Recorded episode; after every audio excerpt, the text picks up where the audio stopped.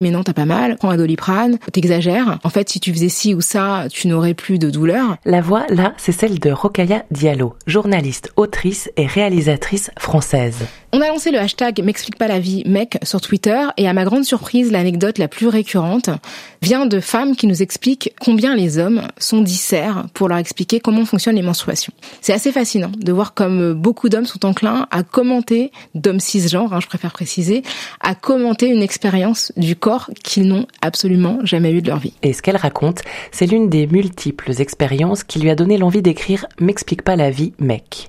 Illustrée par Blachette, la BD vient de sortir chez Marabule et elle est terrible, terriblement drôle, rageante, décourageante parfois, parce qu'on y retrouve une revue du machisme ordinaire entre l'inventaire et les miscellanées. Page 161, par exemple, il est écrit Attention, couille de cristal. Vous la connaissez, vous, cette expression? Moi non. Alors forcément, j'ai rencontré Rokaya Diallo et je lui ai demandé Mais c'est quoi le syndrome des couilles de cristal? Le Point J, Jessica Vial, Davy Baïbazin et Caroline Stévan. Alors, c'est euh, cette attitude d'une très grande partie euh, des hommes qui donne l'impression qu'ils ont quelque chose de très très très précieux entre les cuisses, à savoir euh, cette manière donc qu'on appelle aussi le man spreading, donc le, la contraction de man et spreading, donc s'étaler, où dont les hommes occupent les espaces, notamment les transports publics, en écartant très largement les cuisses, sans imaginer que bah, cette place euh, est nécessaire pour que d'autres personnes, notamment des femmes, s'asseyent à côté d'eux. Et vraiment, il y a une différence d'attitude assez notable, de manière assez générale entre les hommes et les femmes, où les femmes serrent les genoux et les hommes les étalent. Dans les transports, c'est extrêmement euh, courant et effectivement, des féministes ont euh, rebaptisé ce phénomène le syndrome des couilles de cristal.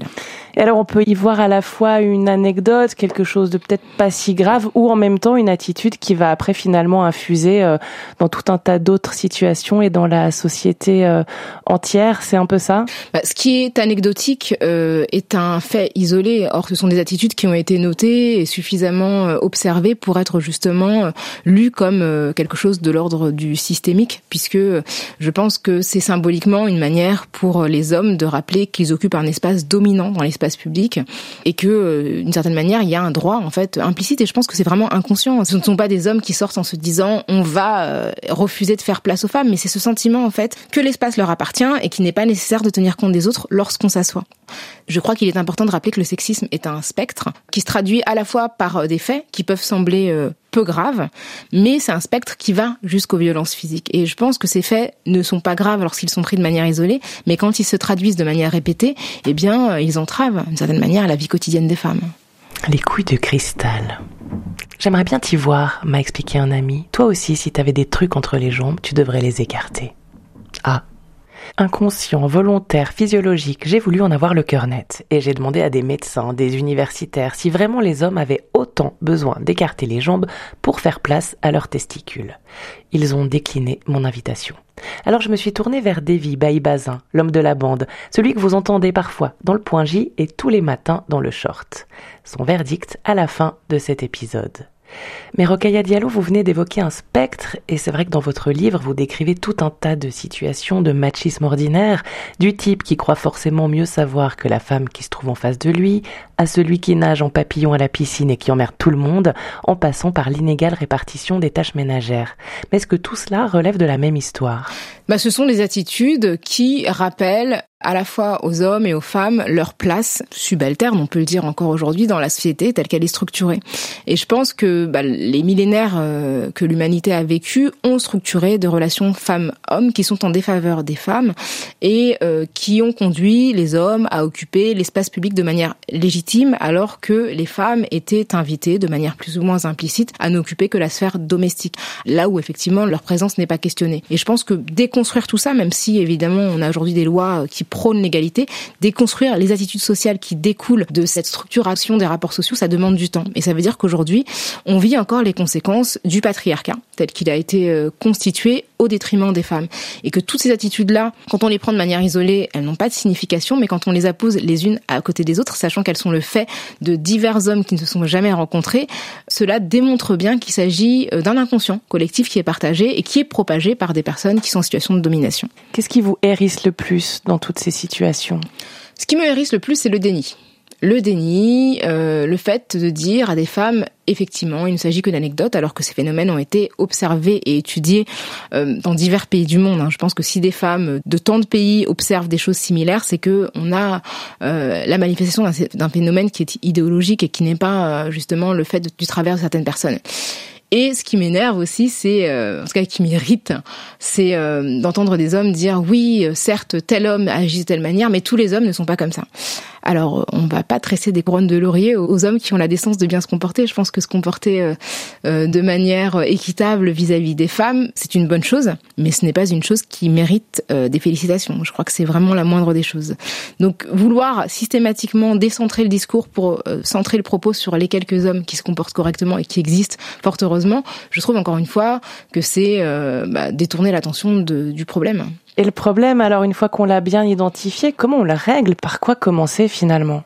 Bah, Je pense que la prise de conscience est une étape importante euh, vers euh, la possibilité de régler le problème, puisque à partir du moment où on met des mots sur des situations où on a conscience du fait que ces situations sont le fait euh, du patriarcat, eh bien, on peut mieux comprendre ce qui nous arrive en tant que femme, notamment, et mieux le décrypter. Et quand on comprend ce qui se passe, quand on comprend quels sont les ressorts, on est quand même mieux armé pour y répondre.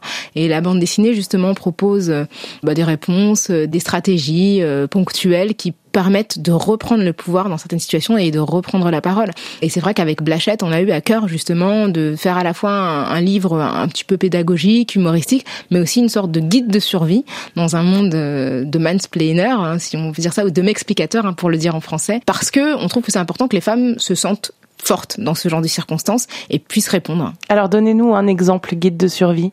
Par exemple, euh, nous ce qu'on a constaté euh, et ça a été documenté, c'est ce phénomène qu'on appelle le man-interrupting, donc c'est la contraction de man et interrupting, donc le fait que des hommes interrompent dans des prises de parole euh, publiques beaucoup plus les femmes que d'autres personnes. Hein, c'est ça se voit souvent notamment dans, les, dans le cadre de débats politiques.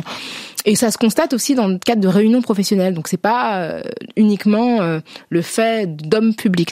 Nous, ce qu'on a conseillé, c'est tout simplement d'opérer un décompte, un décompte du nombre d'interruptions, documenter les faits et montrer que effectivement, en tant que femme, on a une parole qui est entravée de manière beaucoup plus euh, récurrente et conséquente que le reste des collègues. Et je pense que ça permet, à partir du moment où on a des chiffres, eh bien, on peut avancer sur des données factuelles.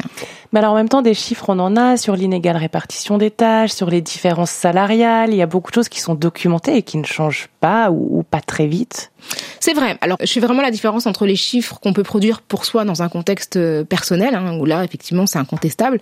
Les chiffres généraux, euh, ils ne peuvent pas produire des faits s'il n'y a pas des politiques publiques volontaristes. C'est-à-dire que c'est bien d'avoir des, des, des, chiffres qui nous expliquent que euh, on vit dans un environnement qui est sexiste, que les femmes font l'objet de discrimination à, à différents endroits de la société. Il faut, par ailleurs, que ces discriminations soient sanctionnées. Donc, si on sait que les discriminations existent, mais que ça n'est pas coûteux sur le plan judiciaire de les exercer, finalement ça sert à rien de le dire. Parce qu'en réalité on vit dans un environnement où on se dit bon bah si je suis sexiste en fait ça n'a aucune conséquence. Ni sur ma trajectoire sociale ni sur euh, une possible sanction euh, judiciaire. Donc là il y a un problème. À partir du moment où on ne prend aucun risque à être sexiste il y a un problème. Et l'autre volant de l'action c'est vraiment de mettre en place une action politique pour faire en sorte de pallier ces discriminations. Puis après, à la question de l'éducation aussi. je pense que là, le rôle de l'éducation, euh, notamment dans la transmission à la fois de ces données et puis dans l'éducation des garçons et la sensibilisation des filles pour euh, qu'elles puissent répondre, c'est quelque chose qui compte aussi. Vous militez activement, vous êtes du coup une figure qui dérange quand on est féministe. Comment se faire entendre sans se faire traiter d'hystérique? Alors je pense qu'il faut renoncer à plaire à tout le monde. Donc moi, si on me traite d'hystérique, euh, c'est pas mon problème. En fait, je sais qui je suis et euh, je n'ai pas d'intérêt à ce que d'autres me définissent. J'ai ma propre définition de moi-même et les seuls avis qui m'intéressent sont les avis des personnes que j'aime. Donc euh, s'engager comme féministe, c'est aussi se départir du souhait de plaire et de susciter l'approbation. Parce que à partir du moment où on est engagé dans ce type de thématique, on est exposé à des commentaires négatifs, voire des commentaires dégradants. Merci beaucoup. Merci à vous. Et c'est maintenant le moment de la minute anatomique. Est-ce que oui ou non, les hommes ont à ce point besoin d'écarter les jambes dans les transports publics? Salut, c'est Davy, camarade de jeu de Caroline pour le point J et journaliste matinal pour le short. Je sais pas si c'est nécessaire d'écarter à ce point les jambes, mais euh, une chose est sûre, c'est que pour un mec, euh, s'asseoir les jambes croisées, c'est juste pas possible en fait. Alors il y en a qui arrivent, hein, mais euh, honnêtement, Moi, je vois pas comment ils font. C'est pas que c'est inconfortable, même si euh, c'est particulièrement inconfortable. Mais euh, perso, moi, je peux pas. hein. D'un point de vue morphologique, je peux pas rester les jambes serrées plus de 30 secondes. Rien à voir avec une volonté euh, d'affirmer une quelconque masculinité. C'est juste que c'est douloureux, en fait, tout simplement. Les testicules, faut savoir s'ils sont comprimés ou mal placés. Eh ben, ils font mal. Bon, ok, Davy, mais mal au point que certains types prennent un siège et demi dans les bus? Eh ben les gars qui prennent un siège et demi, euh, non, ils sont pas obligés de prendre autant de place. Après, euh, faut quand même bien se rendre compte que dans le bus ou dans le métro, les sièges sont de base euh, trop petits, hein. Raison pour laquelle d'ailleurs je reste debout. Sinon, ce que je fais en général dans le train, c'est que je me mets euh, assis légèrement de biais avec une jambe repliée par-dessus l'autre. C'est confort et ça tient moins de place. Merci, Davy. J'espère que cet épisode vous aura intéressé et peut-être fait réfléchir. Vous pouvez le retrouver, ainsi que tous les précédents, sur Deezer, Spotify, Apple Podcast et Play RTS. Ciao Le point J.